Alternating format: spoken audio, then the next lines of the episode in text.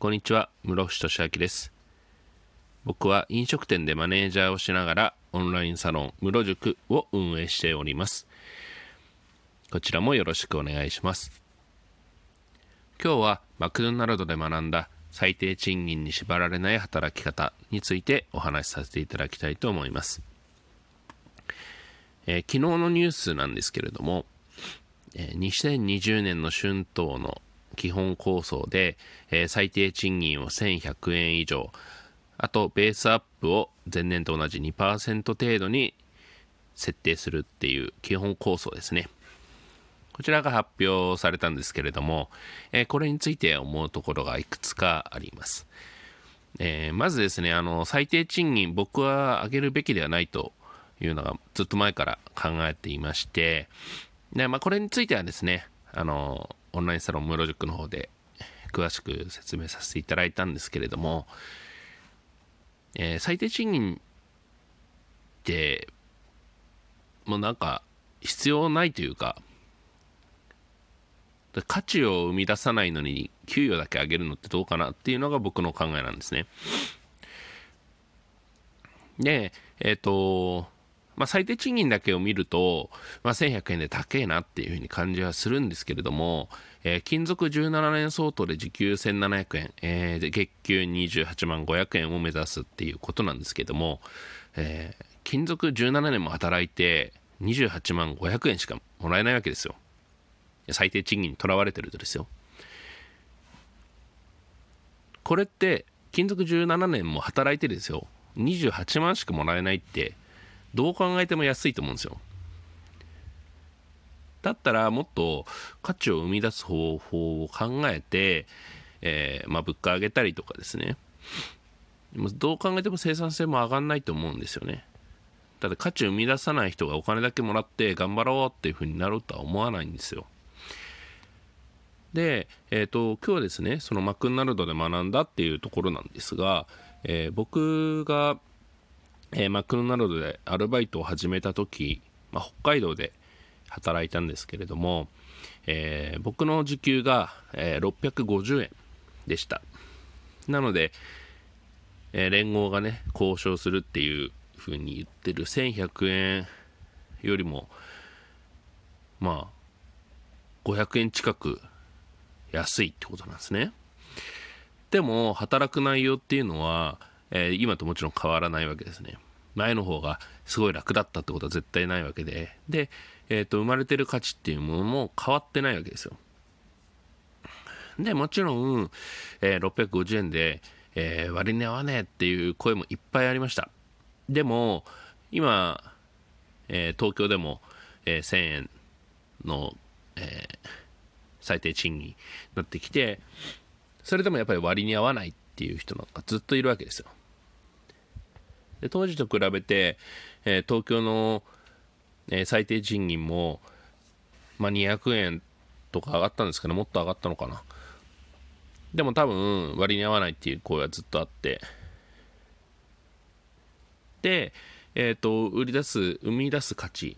まあ、売上とかですね利益っていうのは変わってない、まあ、利益に関しては人件費が上がるので必然的に減ってきますよね。ということを考えると、まあ、会社にとってデメリットしかないですよね最低賃金を上げるっていうのは。これで物価も上がってったらいいんですよ。人件費の上昇に見合った、えー値上げだったりとかそういったものが普通に受け入れられるんだったらいいですけどやっぱり周りの企業を見て、えーうちだけちょっと上げようみたいななかなか難しいところがあるので、えーやっぱ生み出す価値っていうのはあまり変わってないっていうところが正直なところだと思うんですね。で、えっ、と、750円のマクドナルド時代で何を学んだかっていうと、僕はマクドナルドの制度の中で素晴らしいなって思うのが、昇給システムがしっかりあるってことですね。で、当時は言ってもそんなに、えー制度が整ってなくて、えーお店ごとにルールが若干違ったりしたんですね。で、僕がいた頃は、えっ、と、シール、あの、胸にシール、名札にシールがついてると思うんですけれども、えーそれを何枚取ったら、えーいくら上がるみたいな、えー制度だったんですよ。で、単純に、あの、先輩の、えー左胸についてる名札のシールの数が、なんか羨ましいというか、かっこいいなっていうふうに思って、えー頑張ったんですよね。で、何枚だったかな。確かシールが13種類ぐらいあって、えっ、と、キッチンと、えーカウンター、レジの方ですね、えーが、まあ、5種類ずつぐらいあって、あとオープン作業だったり、クローズ作業だったりとかっていうシールがあったりみたいな感じが、感じなんですけど、うん、あ、もっとあったかな基本シールもあったから。まあ、そこはいいや。で、えーで、これは、えっ、と、5枚集めると5円、プラス5円の時給アップとか、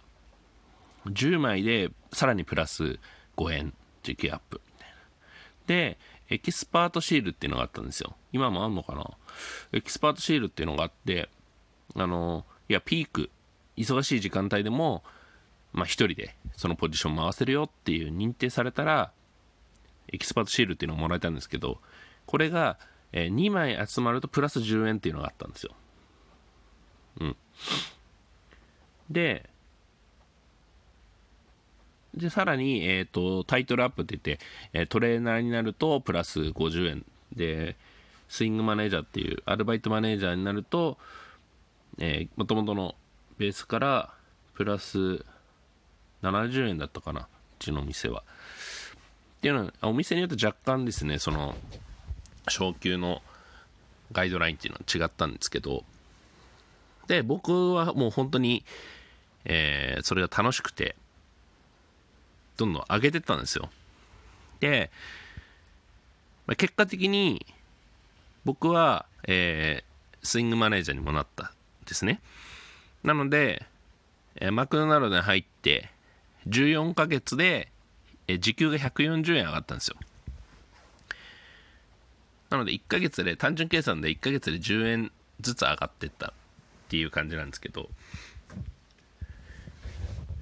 でも、周りからは結構言われてて、えーそんなに頑張っても5円しか上がんないじゃないですか、みたいな声とかすごいあったんですね。で、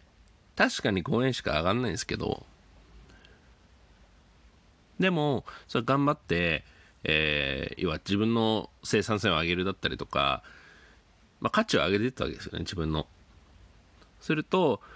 まあ、時給が結果的に、その、まあ、5円しか上がんないじゃないですかって言ってた子は、1年経っても同じ時給だったんですけど、まあ、僕は1年経つと120円ぐらい違うと。同じ時間働いててもですね。で、さらに、えっ、と、いろんなチャンスももらうことができたんですね。例えば他の店に、えーヘルプ行くっていうのも、まあ当時のマクドナルドだと、やっぱりその店の代表というか、適当な人をヘルプに行かせないんですよ。やっぱり変なやつヘルプによこしやがってって思われたくないから、やっぱりいい人材を送り出すっていう文化があって、それ、ヘルプに行かせられるっていうのはネガティブじゃなくて、まあ、名誉なことなんですね。なので、まあ、いろんなお店にも行かせてもらいましたし、まあ、それこそ北海道なのに、えっ、と、東京にヘルプ行ったりしたこともありますし、で、さらに、えっ、と、まあ、社員にならないかと、えーお声掛けをいただくと。で、これは、今は、今の、えーご時世はですね、あの、社員が足りないとか人が足りないから、まあ、慣れた人材をね、えー引き抜いた方が楽だっていう、まあ、横島な気持ちが多いわけですよ。でも、当時はですね、どっちかっていうと本当に、まあ、いい人材を取りたいっていうのがすごく強かったので、あのどうで誰にでも声かけるってことはなかったんですよね。で、僕が働いてた店の店長も、僕以外には、その社員にならないかって声をかけをしてなかったんですよ。で、まあ一回断ったんですけど、まあ、結果的にまあ社員にもなりましたと。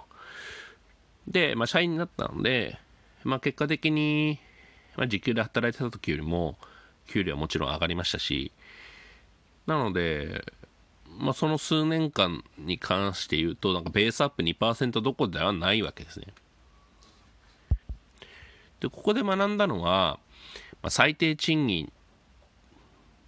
とかそのお金単純な額面だけに縛られずにその場所でいかに、えー、自分の価値を高めるか、まあ、高められないっ